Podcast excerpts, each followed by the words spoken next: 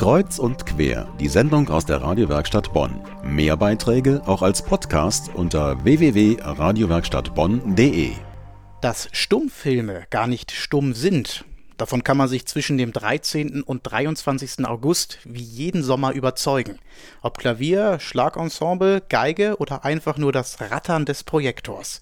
Zum 25. Mal heißt es dann Bonner Sommerkino. Dann erwachen wenn die Sonne untergegangen ist, alte Filmschätze aus der Frühzeit des Kinos zu neuem Leben.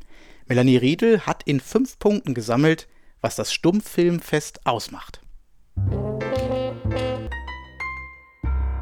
Die Organisation. Die dauert ein ganzes Jahr. Wenn am Dienstag Stühle im Arkadenhof stehen, eine riesen 100 Quadratmeter Leinwand vom Dach bis fast zum Boden hängt, dann weiß der kundige Bonner endlich die Stummfilmtage. Für Organisatorin Sigrid Limprecht heißt das fast geschafft. Denn ist das Bonner Sommerkino vorbei, geht's direkt los mit der Organisation fürs nächste Jahr. Filme auswählen und beschaffen, Musiker organisieren und natürlich den Programmdruck in Auftrag geben.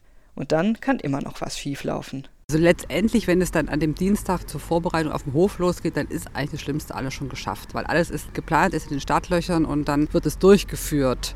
Die Durchführung, da kann auch noch überraschende Dinge passieren, zum Beispiel irgendwie Regenschauer beim Leinwand hochziehen oder so. Aber ähm, was man wann braucht, muss dann eigentlich feststehen, weil ansonsten wäre es unmöglich, das überhaupt irgendwie in Angriff zu nehmen. Der Ort. Wenn das Licht ausgeht und sich der Himmel über den Arkaden in ein dunkles Blau verwandelt, dann geht's los. Zu hören ist dann nur noch vielleicht ein Husten oder das Klirren einer Bierflasche. Und dann das Knattern des Projektors. Keine DVD, sondern Projektionstechnik wie zu Chaplins Zeiten. Halt, stopp!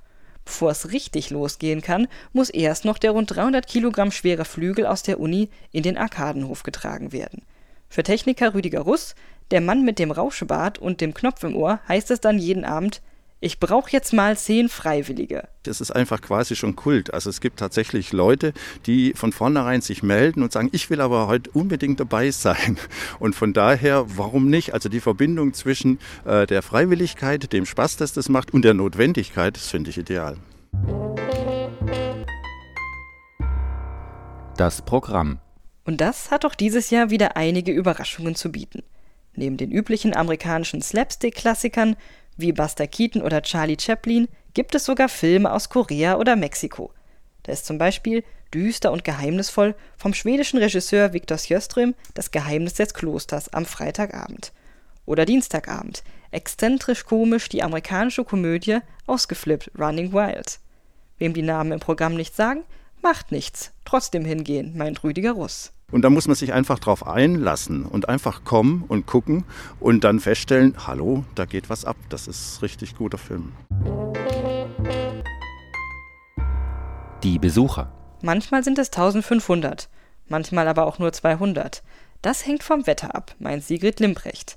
Ein paar Stammbesucher aber sind immer dabei, wie zum Beispiel Anglistikstudent Jens Kaulen. Ich bin eigentlich immer dabei, jährlich. Ich versuche das immer einzurichten, meinen Urlaub darum herum zu planen, alle anderen Aktivitäten und immer dann äh, jeden Abend am Start zu sein, wenn es äh, was zu sehen gibt. Praktische Tipps. Wer abends um 8 bei angenehmen 20 Grad in kurzer Hose und ärmellosem T-Shirt erscheint, der wird sich wohl ein bisschen wundern über die Leute mit Kissen und dicken Wollsocken. Der erfahrene Stummfilmtagebesucher aber weiß, es kann kalt und nass werden. Aber davon sollte sich niemand abbringen lassen. Alles eine Sache der richtigen Ausrüstung und der richtigen Einstellung. Sigrid Limprecht hat ein paar Tipps auf Lager. Na, als erstes immer schön die Suppe auslöffeln, damit es überhaupt nicht erst zu diesen Regenschauern kommt. Äh, dann optimistisch bleiben, egal wie das Wetter ist. Äh, wir werden spielen und es zeigt auch die Erfahrung, äh, wenn man genügend äh, warme Sachen und auch ein bisschen regenfeste Sachen dabei hat. Es ist jeder Abend einzigartig, egal wie. Und das Wetter spielt auch die eigene Rolle. Insofern kann man sagen, ähm, auf die Qualität des Abends hat es eigentlich gar keinen Einfluss. Das Bonner Sommerkino vom 13. bis zum 23. August. Die Veranstaltung beginnt jeden Abend um 21 Uhr. Eintritt ist frei im Arkadenhof der Universität. Dort liegt seit Freitag auch das Programm aus.